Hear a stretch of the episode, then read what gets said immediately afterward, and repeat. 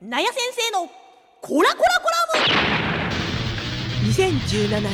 11月26日放送今日のテーマは加計学園獣医学部新設の認可についてです。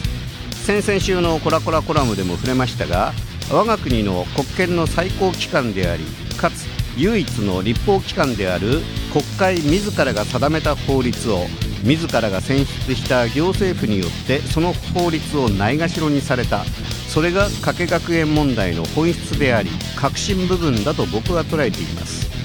もちろん大阪森友学園問題も同様に国有地の売買や譲渡に関する国家の定めた法律を行政府の勝手な判断で法律の適正な運用を踏みにじる結果を招いたのもまた厳然たる事実です。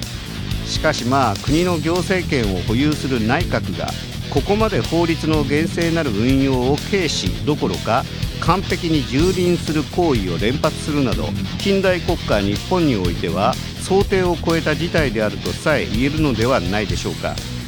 我が近代国家日本においては内閣とその下の行政機関の総称として政府と呼ぶわけですが現在の安倍内閣は想定を超えた異常な内閣つまり法治国家の原則自体を蹂躙する異常なる政府と呼ぶしかないのが紛れもない現在の国家状況だと僕は受け止めています。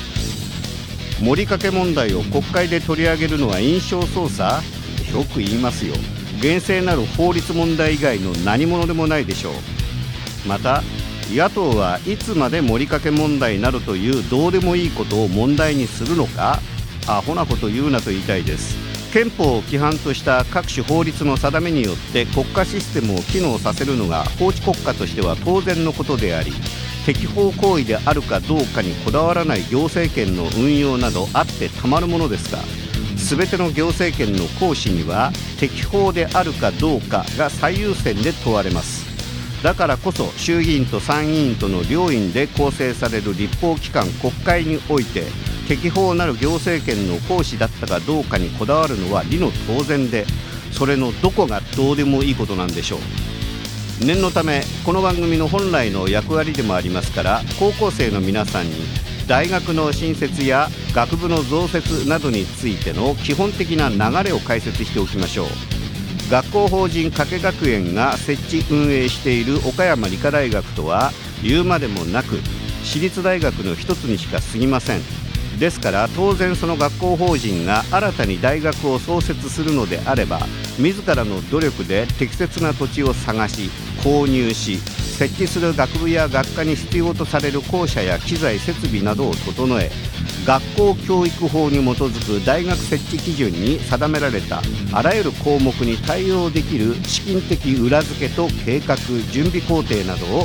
大学を所管する国の機関である文部科学省に申請しなければなりません。余談ですが現在この国にはすでに国立大学はなく全てが独立行政法人としての国立大学法人しか存在しません。便宜上今も国立大学などと呼んではいますが法律上で課せられている基準項目に国立私立の違いはなく大学運営上の規定に違いなどもありません。まあ歴史的な経緯によって国立法人の方が国の指示と影響をより強く受けやすく政権の意向に沿った方向に進むことには従順であるとは言えます。さて話を戻しましょう。そのように大学の学部の増設や改編または統合などに際しても学校教育法に基づく大学設置基準に適合しているかを文部科学省に申請し審査してもらう必要があります。その際文科省は直に受け取り審査に入るのではなく文科省の専門組織である大学設置学校法人審議会に預け文科省の役人だけではない第三者も交えたその設置審において議論と検討を重ね出された結果を認可答申という形で文科省に提出します。しちなみに今回の加計学園獣医学部の認可については設置審の議論は相当に紛糾したようです。それに対してこともあろうに内閣府の役人が設置審の委員にちらつかせた忠告が最終的に認可答申をしないとなると加計学園からの損害賠償請求もあり得るとの言葉だったと言われています。つまりそんな事態を招いたらあなた方委員の責任も問われるかもという恫喝なのでしょうかね。しかしまあ国家戦略特区制度という強引な参入方法を用いた最初の入り口から衆議院を解散してまで詳細に迫る事態を招きかねない国会審議を回避し選挙期間中の新たな問題提示と国際情勢の危機または国難のただ中にある我が国という恐怖のテーマまで振りまいて国民の関心度合いの分散を図るという最後の仕上げに至るまで鉄頭鉄尾強引さと傲慢さと強引さこれは権力者との縁故を頼って強引に振る舞うことを意味する言葉です。その強引さに満ち満ちた一地方私立大学の新設学部開学の顛末となってしまいましたね。はっきり言って前代未聞でしょう。おそらく日本の大学の歴史と記憶に残る出来事なのではないでしょうか。ところでこれほどまでに騒動が大きくなった根本原因の一つに国家戦略特区という新制度の導入があったことを忘れてはいけません。僕が今回の問題は純粋に法律上の問題だと主張するのもその部分にあります。森友学園問題に関してももちろん9億円の資産価値を持つ国有地を事実上無償で譲り渡そうとした明確な法律違反を誰と誰が目論んで進めた話なのかは明確にされなければなりませんが実はそれ以前に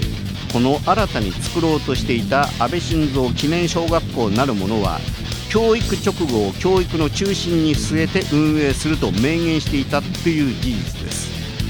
そこに当初は現職の総理大臣の妻が初代名誉校長として就任するとまで表明していた事実です。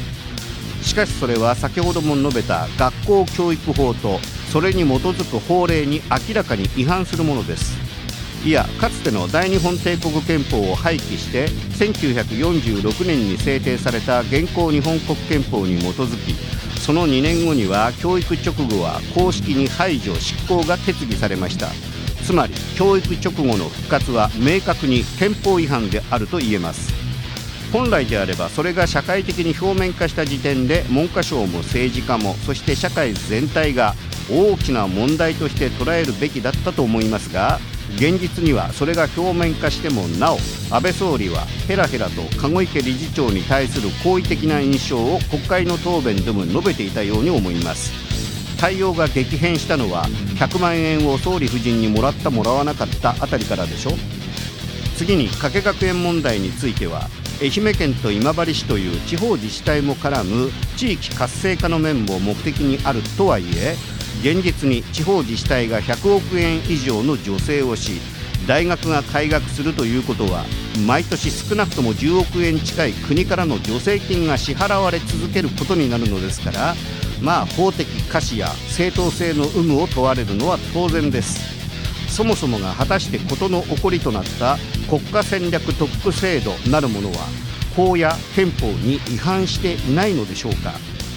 あくまでも首相個人が先導する特区会議で独自に地域を特定しそれまでの法的規制を無視して事業を展開させる制度のようですが本来であればどのような事業であろうとも法の規制に従い同時に法の下では皆平等に規制も自由も受けるのが法治国家の原則ではないのでしょうか。あらゆる法規制にはそれなりに理由も根拠もあったはずだし岩盤規制に穴を開けるという名目で恣意的な選択や意図的な目論みが疑われる結果は誰あろう。決定権を持つ責任のトップに立つ者が最も避けなければならないと考えるのが普通ではないんですかね。仮に何十年もその制度が続いて厳正さの緊張感が薄れてきた中で生じた気の緩みなどによるものであれば多少は理解もしますが初っ端からこれではいずれにせよ就任したばかりの林文科大臣は日本の教育行政において歴史的出来事汚点新制度によって誕生した本来であればありえなかった大学の誕生。まあそこに永遠に名を残すことになってしまいましたね。政治家冥利に尽きるでしょう。おまけにかつてないほどの優遇処置によって韓国からの大量の留学生を受け入れる大学ともなるようですから近い将来韓国から絶大なる感謝状も贈られることでしょう。日本への渡航費用から毎月の生活費まで我が国の大学生が知ったらこめかみに血管が浮くぐらいの優遇処置だそうです。経過に耐えません。以上です。